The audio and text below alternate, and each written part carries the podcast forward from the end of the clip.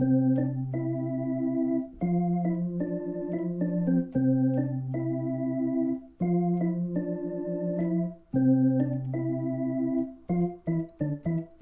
und herzlich willkommen heute zur Folge Nummer 70.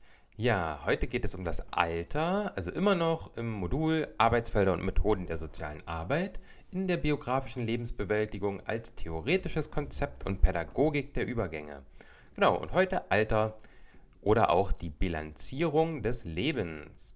Wird ein bisschen kürzer, denke ich heute. Wir haben zuerst wieder die klassische Perspektive nach Erickson. Wir haben zweitens die Charakteristika der Lebensphase drittens die weiblichen und männlichen Bewältigungsmuster und viertens die gesellschaftlichen Perspektiven. Ja, genau, wir hatten ja letztens äh, die, oder in der letzten Folge die, das Erwachsenenalter und da sind wir doch recht intensiv reingegangen, würde ich sagen. Um, vor allen Dingen die neuen sozialisatorischen Qualitäten haben wir uns da angeschaut und äh, ja, damit, also diese neuen sozialisatorischen Qualitäten, die wirken natürlich auch weiter. Ja, also das ähm, muss man natürlich auch sehen, wobei natürlich die Menschen, die jetzt äh, in diesem hohen Alter sind oder dem höheren Alter, die sind davon noch weniger betroffen als die, die jetzt erwachsen sind und dann später in dieses Alter irgendwann eintreten, die davon dann mehr betroffen sein werden. Also das nochmal so, dass man das auch ein bisschen relativ sieht. Aber gehen wir doch erstmal rein in die klassische Perspektive nach Erickson. Er nennt das das reife Erwachsenenalter. Und wir haben ja wieder die Gegenüberstellung und hier ist es jetzt Integrität und Lebensekel. Wir haben das Zitat, ich bin, was ich mir angeeignet habe und die Tugend der Weisheit. Integrität als seelischer Zustand ist dabei gemeint, also diese quasi die, der positive Ausgang dieser Phase. Das bedeutet die Annahme des eigenen einmaligen Lebenszyklus Wertschätzung gegenüber und Versöhnung mit dem eigenen Gewordensein und den eigenen Eltern. Ja, das eigene Gewordensein, ja, also was, was habe ich aus meinem Leben gemacht sozusagen oder wie ist auch der Weg meines Lebens verlaufen ähm, und dass das auch einmalig ist, dass das nur bei mir so zutrifft und dass ich damit zufrieden bin.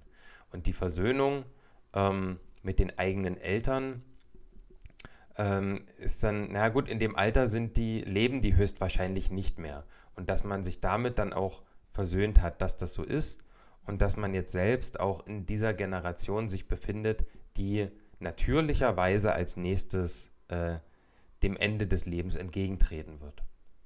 Bei der Nichtbewältigung des Stufenkonfliktes Lebensekel, dann passiert eine Verzweiflung über die fehlende Lebenszeit für andere Lebensentwürfe die Verachtung von sich, von, also von sich selbst und von anderen.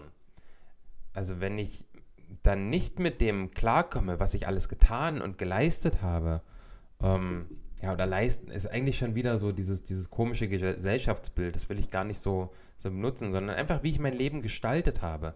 Ich damit nicht zufrieden bin, dann wünsche ich mir natürlich mehr Lebenszeit oder wieder die Jugend, um andere Lebensentwürfe auszuprobieren oder andere Lebenswege zu gehen. Und ja, dann die Verachtung von sich selbst stelle ich mir vor, als ja, was habe ich nur alles falsch gemacht? Wie konnte ich nur den und den Weg gehen? Warum habe ich dies und jenes nicht erkannt? Beispielsweise, dass Geld nicht alles ist. Und äh, dann verachte ich ja auch andere ganz schnell. Ne? Die Gesellschaft hat mir auch die und die Möglichkeit gar nicht gegeben. Ähm, oder naja, ich musste ja wegen meiner Familie dies, das und äh, der wollte immer das von mir und die wollte immer jenes von mir. Und dann kann ich das alles auch wieder auslagern, so nach außen. Ähm, und das ist dann alles, wenn ich in den Lebensekel übergehe. Also wenn ich nicht zufrieden bin mit dem Leben als solches. Vor allen Dingen nicht mit meinem Leben. Und ja, aber wenn ich diese Integrität erreiche, dann habe ich da so eine, ne, so eine Seelenruhe könnte man sagen. Ne? Ich bin, was ich mir angeeignet habe. Und damit bin ich zufrieden. Und ja, das macht mich auch irgendwo weise. Ja, äh, so viel zu Ericsson. Direkt weiter die Charakteristika der Lebensphase. Ähm, erstmal allgemein. Also wir haben eine Pluralisierung des Alters. Ja? Statt dem allgemeinen ähm, Rückzug existieren jetzt verschiedene Sozialformen und verschiedene Praktiken des Alterns. Ja, also es, Im Normalfall war es ja so, man hat sich dann irgendwann zurückgezogen aus dem gesellschaftlichen Leben, ähm, hat dann Fürsorge genossen sozusagen. Und ähm, das ist ja heute auch wieder stark pluralisiert. Ja, also es gibt die alten Menschen, die sozusagen arbeiten, bis sie tot umfallen, ähm, die halt überhaupt nicht aus diesem, naja, aus diesem, was in der Erwachsenenphase wichtig ist, gar nicht rauskommen. Ähm, wir haben auch alte Menschen, die dann äh, zum Beispiel Weltreisen tätigen, sobald sie die Zeit und das angesparte Geld dazu haben. Ähm, wir haben ganz viele verschiedene Lebensentwürfe des Alterns. Und ja, genau, das ist dann natürlich wie in allen anderen Lebensbereichen, die wir jetzt schon hatten, in allen anderen Stufen, kann das natürlich auch wieder für Unsicherheit sorgen, weil es ist nicht klar, wie ich mich zu verhalten habe, wenn ich altere. Die körperlichen, intellektuellen und kommunikativen Fähigkeiten können unter Umständen auf einem hohen Niveau gehalten werden. Das ist auch neu. Man könnte auch sagen, das ist so eine äh, neue sozialisatorische Qualität wie im Erwachsenenalter. Ja, körperlich, ganz klar, es gibt ganz viel Fitnessangebote für ältere Menschen. Intellektuell, äh, ganz viele, ähm, was heißt ganz viele, einige ältere Menschen äh, setzen sich einfach in die Unis, zum Beispiel ganz viel in der Philosophie, wo sie halt das Gefühl hatten, äh, nie die Zeit dafür gehabt zu haben. Und äh, kommunikative Fähigkeiten, natürlich mit der Hilfe von Medien, durch Smartphones, durch äh, Social Media, ähm, aber auch durch unsere Mobilität. Notwendig ist aber auch eine hohe Kompetenz in der Bewältigung kritischer Lebensereignisse wie Krankheiten, Partnerverlust und Pflegebedürftigkeit. Denn das sind unausweichlich Aspekte, mit denen man im Alter immer mehr und mehr konfrontiert wird. Und wenn nicht bei sich selbst, dann auf jeden Fall bei Menschen des gleichen Alters, denen man vielleicht nahesteht. Und da braucht man eine hohe Bewältigungskompetenz. Und da können wir uns natürlich nochmal die drei anderen Stufen angucken. Was heißt die drei anderen Stufen? Es sind ganz viele Stufen. Wir hatten nur die ersten äh, Stufen im Kindheitsalter jetzt nicht mehr vertieft die kann man sich dann nochmal angucken und sich auch ansehen, okay, was ist da liegen geblieben oder was wurde da gut äh, bewältigt und was haben wir da für Kompetenzen erworben, um halt diese jetzt immer häufiger auftretenden kritischen Lebensereignisse auch bearbeiten zu können. Eine neue Form des Ident Integritätsprinzips in Bezug auf die eigene Biografie bzw. Identität äh, ist auch da. Das Eingeständnis der Begrenztheit. Also, ich muss mir eingestehen, dass ich nicht mehr die Dinge so tun kann wie vielleicht noch vor 10 oder 20 Jahren. Ich bin begrenzt in dem, was ich tun kann. Und äh, ja, das sehe ich auch in der, in der kritischen, äh, in der klassischen Perspektive von Ericsson auf jeden Fall. Ähm, ich bin, was ich mir angeeignet habe, ja, und das, ich werde mir jetzt nicht mehr so viel aneignen. Wobei das natürlich auch prinzipiell noch möglich ist, aber auf gar keinen Fall mehr in der Qualität, wie es im Erwachsenen- oder sogar im, im frühen Erwachsenenalter noch gewesen ist. Das war das Allgemeine. Jetzt nochmal speziell auf äh, weitere davon. Wir haben dieses besondere Integritätsprinzip. Ich hatte es gerade schon angerissen und dazu ein Zitat. Die Krise des höheren Erwachsenenalters zeige sich in der Auseinandersetzung mit der eigenen Endlichkeit. Die konstruktive Überwindung liege im Aufbau einer positiven Bilanzierung des eigenen Lebens und einer Integration der vielfältigen eigenen Erfahrungen. Also es geht um die positive Bilanzierung, also um dieses, okay, mein Leben ist gut verlaufen, so wie es verlaufen ist. Und die Integration der vielfältigen eigenen Erfahrungen, sich auch zu sagen, okay, diese Erfahrungen haben aus mir das gemacht, was ich heute bin und das ist gut so. Das ist dieses besondere Integritätsprinzip. Dann haben wir das Kompetenzgefüge des Alters. Also, wir haben einen Abbau von Kompetenzsegmenten, zum Beispiel das Nachlassen der Verarbeitungsgeschwindigkeit. Wenn es also darum geht, neue Dinge zu erlernen, dann fällt das schwieriger und ist irgendwann kaum noch möglich, sich wirklich so vollständig neue Dinge, von denen man vorher noch gar oder wo man gar keinen Zugang hatte, die sich anzueignen. Auf der anderen Seite haben wir aber die Verdichtung qualitativer Kompetenzsegmente, also die Erfahrung, die Expertise und die biografische Distanz, die man gegangen ist. Das sind alles Qualitäten, die sind da und die sind gewachsen und die können jetzt genutzt werden. Zum Beispiel in der Expertise ähm, zu bestimmten Dingen, die man sich vielleicht über viele Jahrzehnte angeeignet hat, über die Erfahrung, die man sich natürlich auch viele Jahrzehnte angeeignet hat. Damit ist man einfach Menschen voraus, die ein geringeres Alter haben. Und ähm, das sind jetzt die qualitativen Kompetenzen und die verdichten sich, da ja diese neuen Kompetenzen, die man erwirbt, weniger werden und mehr der Fokus auf diesen äh, Kompetenzen liegt oder liegen sollte, die sowieso da sind und die man jetzt pflegen kann. Ein weiteres ist die Bewältigungsproblematik des Alters. Und da haben wir so zwei Bereiche. Einmal haben wir die biografische Altersperspektive und auf der anderen Seite haben wir die gesellschaftliche Altersdefinition. Wir haben in der biografischen Altersperspektive die Sozialorientierung, also die biografische Orientierung an altersübergreifender Lebensarbeit. Ja, also diese ähm, ja, Sozialorientierung. Wir, wir arbeiten an unserem Lebensverlauf. Und das die ganze Zeit, altersübergreifend. Das fängt früh an und es geht quasi immer weiter. Ähm, das ist auch so ein bisschen dieses, dieses lebenslange Lernen sozusagen. Und ähm, dass das quasi auch immer wichtig ist, immer gleich wichtig und jede Phase da so ihren eigenen Fokus setzt. In der gesellschaftlichen Altersdefinition haben wir jetzt aber nicht diese Sozialorientierung, sondern die Systemintegration.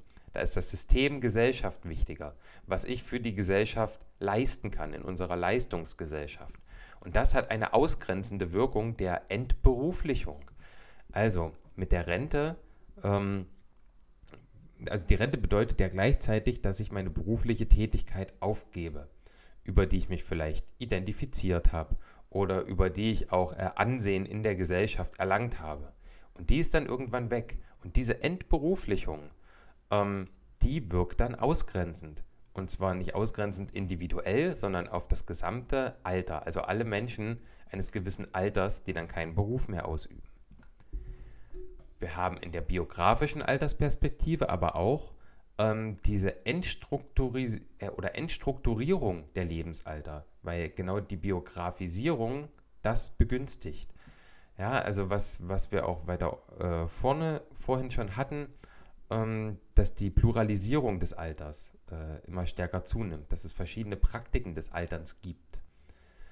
In der gesellschaftlichen Altersdefinition haben wir diese gesellschaftlichen Erwartungen und Stereotype, die trotzdem weiterwirken, auch wenn wir diese Pluralisierung, diese Biografisierung haben, ja, also gesellschaftliche Erwartungen an das Alter beispielsweise, äh, möglichst nicht aufzufallen, sozusagen, ja, sich nicht beteiligen zu wollen und diese Dinge, ja, ähm, also wirklich diese, diese Ausgrenzung, dass das erwartet wird, dass das ältere Menschen annehmen oder auch Stereotype. Ähm, die dann halt weiter wirken, auch wenn das alles so, ähm, ja, einfach divers geworden ist. Der nächste Punkt ist Alter im Zeitumbruch. Das finde ich besonders spannend und auch besonders wichtig, denn das ist genau der Ausstieg aus diesem Leistungsdenken. Also wir haben einmal die lineare Zeiterfahrung und auf der anderen Seite haben wir die zyklische Zeiterfahrung. Die lineare Zeiterfahrung ist die beschleunigte Linearität durch technologische und ökonomische Wachstumsprozesse, an die unser gesamtes Leben gebunden ist, über das wir auch unseren Lebensweg gestalten und dadurch auch so ein bisschen ähm, der Lebensweg vorgegeben ist in Teilen. Der, also das haben wir ähm, auch im Erwachsenenalter ganz massiv. Und es wird ganz schwierig, dieses Denken im Alter weiterzubehalten, weil halt dieses neue Kompetenzen aufbauen, etwas leisten, immer schwieriger wird. Und äh, auch so Ziele in der Ferne ähm, zu haben, wird auch immer schwieriger und immer riskanter, da die Erfüllung dieser Ziele nicht mehr so wahrscheinlich ist, wie es vielleicht vorher noch war. Wo man aber hinkommen sollte, doch ich würde schon sagen sollte, äh, im Alter, ist zur zyklischen Zeiterfahrung. Das ist eine zyklische Strukturierung des menschlichen Körpers und der Natur so wie Tag und Nacht, wie Jahreszeiten, wie den Lebensrhythmus von Pflanzen und Tieren, das einfach wieder genauer zu beobachten. Und ähm, ja, bei, äh, bei dem Thema hatten wir ganz oft das Beispiel der Singvögel, die mit wachsendem Alter offensichtlich an immer äh, also immer mehr Bedeutung erlangen. Wann kommen welche Vögel irgendwie aus dem Süden zurück? Wann hört man welche Vögel und wie sind so diese Perioden ähm, dieser, dieser Wanderung auch von, auch von Tieren ganz generell, nicht unbedingt nur von Vögeln. Das ist etwas, das wird wieder wichtiger und das macht so eine zyklische Zeiterfahrung. Und was ich hier auch so spannend finde, ist, ähm, dass in unserer westlichen Welt das irgendwie eine Aufgabe fürs Alter ist und ich zum Beispiel aus dem Buddhismus kenne, dass diese Zeiterfahrung so früh wie möglich angestrebt wird. Dass wir erst gar nicht in diese Falle dieser beschleunigten Linearität äh, kommen, sondern eine zyklische Erfahrung ähm, da auch machen und die Welt auch wirklich in Zyklen begreifen. In diesen kleinen Zyklen wie Tag und Nacht oder auch Jahreszeiten ähm, oder Lebensrhythmen, aber auch in größeren Zyklen wie zum Beispiel Geschichte, ähm, in der Historie, welche, welche Zyklen wir da zum Beispiel finden können oder auch im, im Universum, äh, welche, welche Zyklen wir da feststellen können von, von Entstehung und von Vergehen. Und ähm, ja, da gibt es, also da kann man sehr, sehr tief eintauchen, ähm, was alles als zyklisch angesehen werden kann. Und ja, also ich empfinde das auch als einen sehr, sehr großen Schatz, wenn man so denken kann. Und was heißt so denken kann? wenn man Dinge auf diese Art und Weise betrachten kann, dass sie eben zyklisch sind, anstatt äh, immer nur irgendwie so dieses lineare, auch materialistische Denken zu haben. Dann wieder zurück zur linearen Zeiterfahrung. Da haben wir die Verschränkung von Arbeit und Konsum im Erwachsenenalter mit den Fragen, wann erreiche und verdiene ich etwas und wann kann ich mir etwas leisten das ist auch dieses irrsinnige auf das Alter hinarbeiten. Dieses ja, wenn ich dann in Rente bin, kann ich dies und das tun.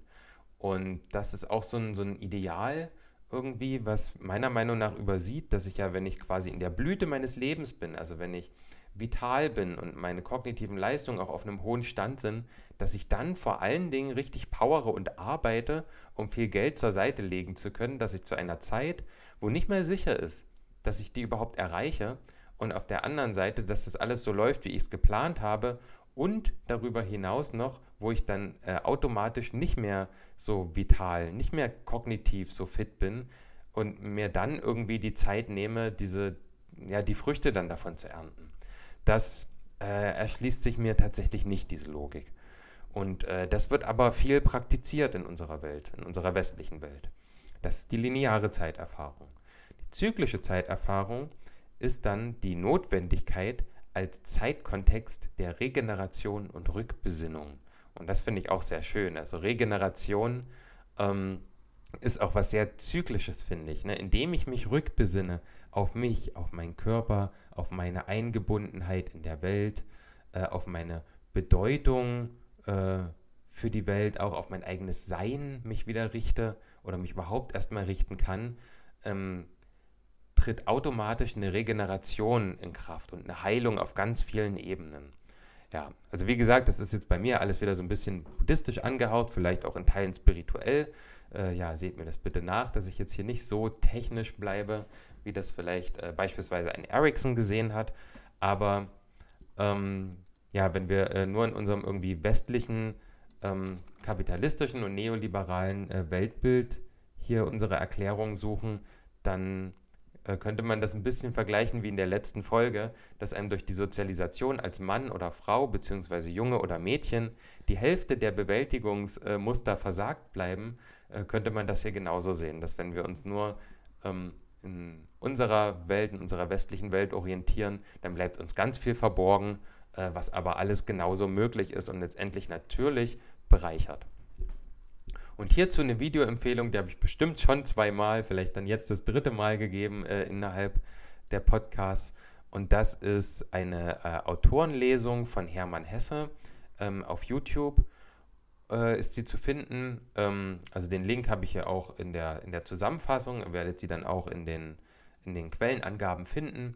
Oder ihr sucht einfach das Video bei YouTube Hermann Hesse über das Alter äh, Autorenlesung. Und das geht gar nicht so lange, ich glaube nicht mal eine Viertelstunde. Und da liest er über das Alter und das ist eine so schöne Perspektive auf das Altern, da das ja auch immer so mit Angst behaftet ist, irgendwann alt zu werden, weil wir eben noch in diesem linearen Denken drin sind. Und ich finde, das fördert ganz stark äh, so ein Verständnis davon, was dieses zyklische Denken überhaupt sein kann. Genau. Jetzt sind wir bei den weiblichen und männlichen Bewältigungsmustern. Die gibt es natürlich auch im Alter. Zuerst zu den weiblichen. Frauen haben in vielen Fällen ein höheres Altersrisiko, da sie sich der Vereinbarkeitsproblematik zwischen Familie und Beruf oft bis ins Alter nicht entziehen können. Also man hat dieses Familie und Beruf, hatten wir im Erwachsenenalter auch schon äh, angesprochen, ähm, diese Work-Life-Balance, die halt Frauen besonders belastet. Ich wiederhole das jetzt nicht nochmal. Und das zieht sich natürlich bis ins Alter hinein.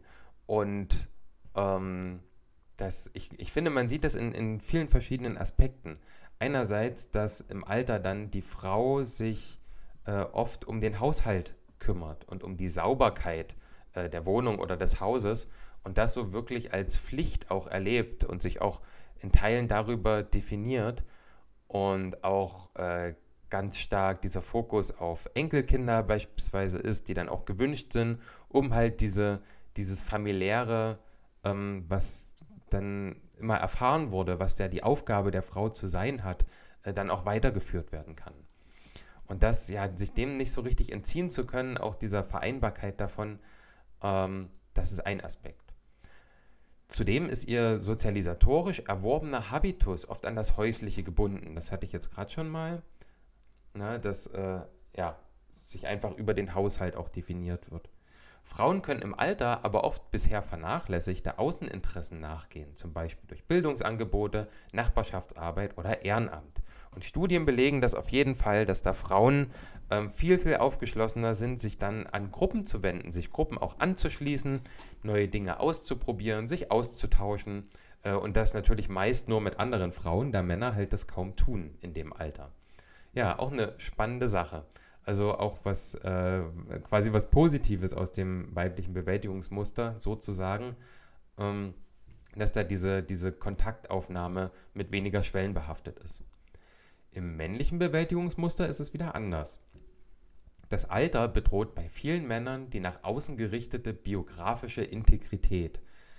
Es ist in gewisser Weise eine Dekonstruktion der Männlichkeit. Häufig ein biografischer Bruch.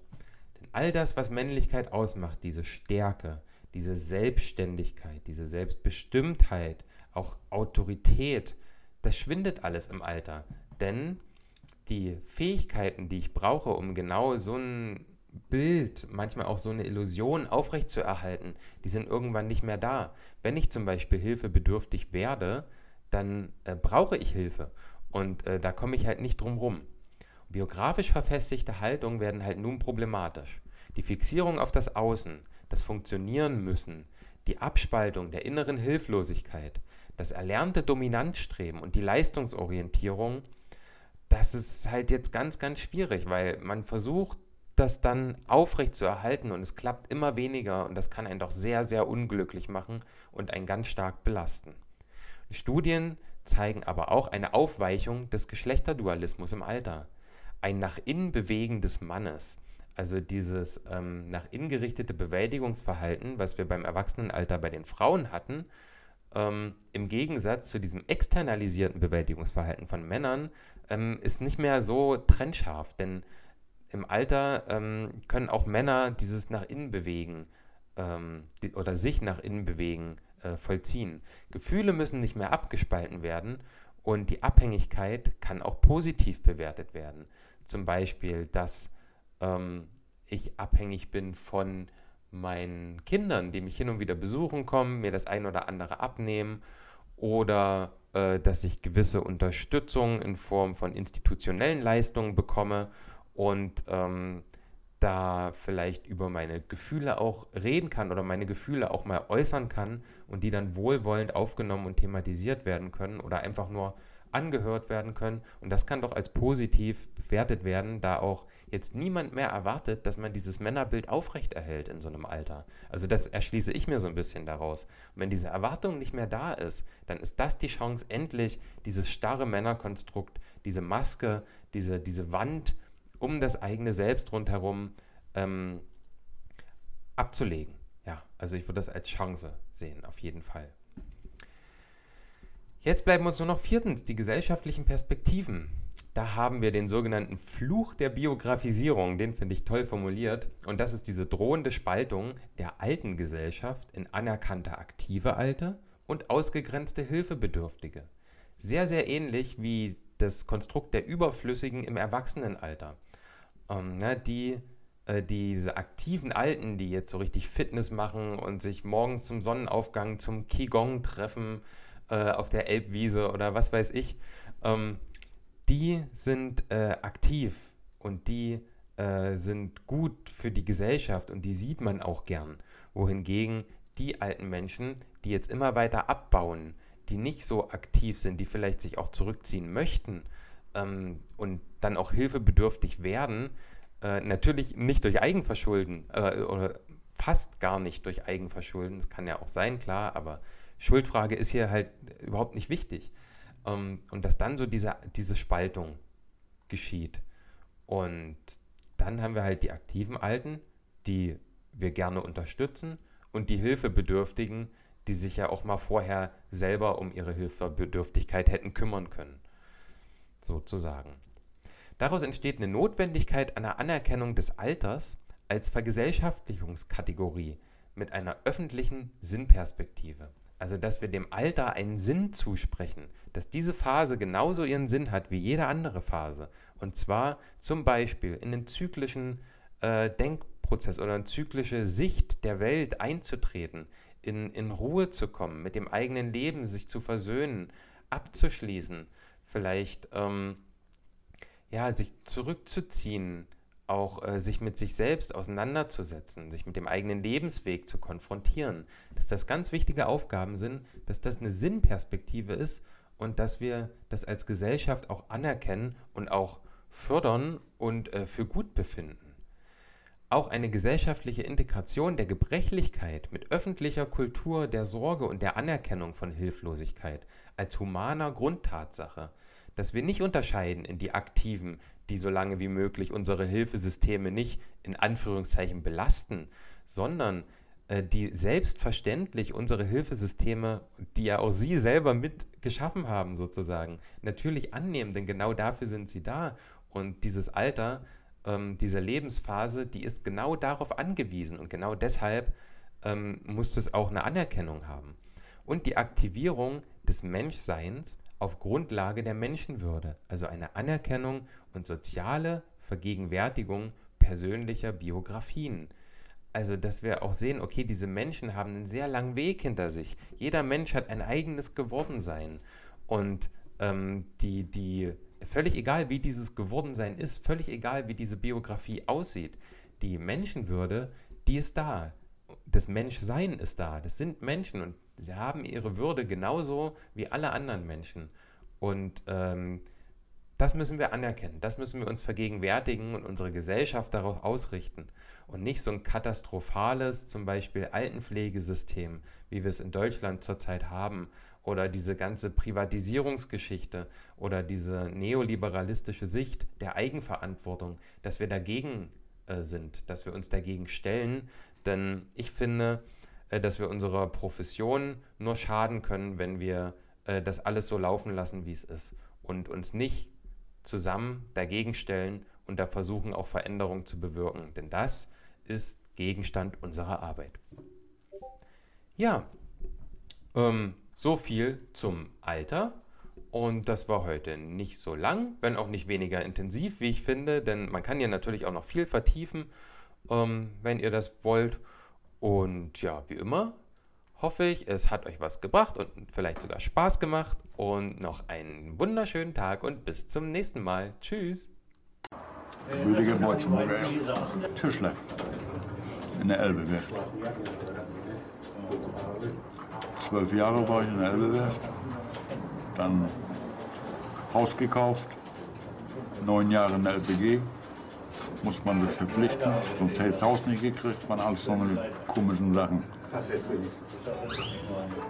Naja, dann ging die Ehe nachher im Buch. Nun kam eins zum anderen. Ja, nun hängt man allein.